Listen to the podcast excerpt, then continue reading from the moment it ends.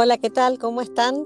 Esta sección se llama Mamá Pregunta y hoy quiero preguntar sobre lactancia materna y cuáles son sus beneficios. Hola, ¿cómo estás? Bueno, la idea sí, es contar brevemente cuáles son eh, las principales eh, cuestiones que hacen que vayamos por la lactancia. Bueno, ante todo, tenemos la parte nutritiva, que es la que todas conocemos, tenemos la parte inmunológica, porque tenemos una inmunidad pasiva. La lactancia materna tiene la capacidad de tener un tejido vivo eh, que hace que vaya cambiando y adecuándose a cada bebé. Y además tiene la inmunidad pasiva de mamá, o sea que todo anticuerpo que tiene mamá se le va eh, a pasar a bebé. El desarrollo, porque desarrolla temas cognitivos, de apego, desarrollos maxilofacial, el arco dental, la agudeza visual, y también es ecológico y económico. ¿Siempre tengo leche? Hay mamás que hacen más que otras. ¿Me va a alcanzar cuando yo tenga a mis hijos para amamantarlos? Digo, pregunto como mamá, ¿qué onda con eso?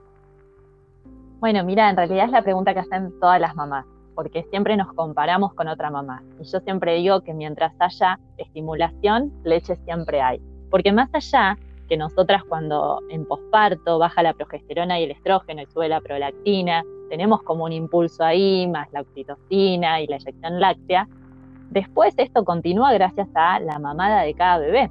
Entonces, mientras bebé esté al pecho materno, siempre vas a tener. Y nunca, pero nunca nos tenemos que comparar con otra mamá. Todos los niños son distintos, todos necesitan cosas distintas y todos tienen maneras distintas de tomar. No todos los bebés nacen en el mismo tiempo gestacional. Entonces hay bebés que maman más despacio, otros más vigorosos, otros que necesitan prestar atención a otras cosas, entonces rápidamente sacan lo que quieren y, eh, conectan con lo que tienen que hacer. Y esto no quiere decir que esa mamá tenga más, menos leche. Todas tenemos calidad y cantidad suficiente. No sé si de ahí queda claro.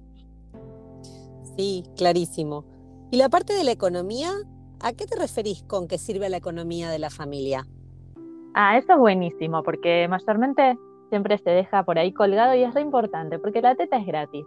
La teta está siempre a disposición, está a temperatura correcta, está, todo está correcto lo que está ahí. El tema es que si nosotros usamos insumos de lactancia, que son los sucedáneos de la lactancia materna, como leches eh, medicamentosas, que se le dicen leche de fórmula, o mamaderas, tetinas, todo esto sale plata.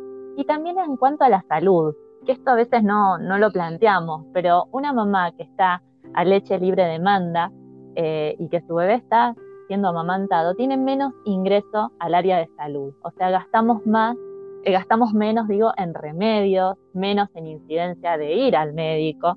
Entonces se empieza a reducir también a nivel país la necesidad del ingreso de un lactante antes de lo que se prevé al sistema de salud. Entonces, por eso es económico, es gratis, no necesitamos tener agua potable, no necesitamos tener un montón de recursos que lamentablemente muchas mujeres de este país no lo tienen, con la teta tenemos todo solucionado. Por eso es, gratis, es ecológica, eh, no gastamos ni generamos desechos. La verdad es que por eso este punto es bastante importante, siempre lo dejamos de lado, pero la verdad es que es muy importante. Y te hago otra pregunta. Hay leches distintas. El calostro, que es lo primero que sale, ¿no sirve? No, esto es un mito terrible. La verdad es que, claro, como vos decís, tenemos leches distintas. Tenemos calostro, tenemos leche pretérmino, tenemos leche de transición, leche madura. Lo que pasa es que varía la coloración y la composición. Un bebé recién nacido no necesita lo mismo que necesita un bebé de tres meses. Entonces, para que te des una idea, un bebé que nace prematuro tiene una leche que se llama pretérmino, que tiene otras características distintas al calostro tradicional de un bebé a término. Y esto es porque ese bebé necesita otras cosas. El calostro tiene ese colorcito porque es rico en carotenos, proteínas, bueno, tiene un montón de cosas, pero por eso el colorcito que parece como medio transparente doradito. Y después está la famosa bajada de la leche, que es cuando tenemos esa leche blanca, más rica en grasas, que es para que el bebé vaya subiendo de peso y tenga una nutrición distinta. Pero siempre, siempre lo que estemos dando es, eh, lo que estamos dando con la teta es leche de calidad. Entonces, no importa qué tipo de leche tengamos, es la que el bebé requiere. O sea, no es que ah, esta mamá tiene leche de transición, esta. No, cada mamá va teniendo la leche que progresivamente, de manera evolutiva, el bebé nos va pidiendo. Ay, Lali, muchas gracias. Te agradezco por estas preguntas.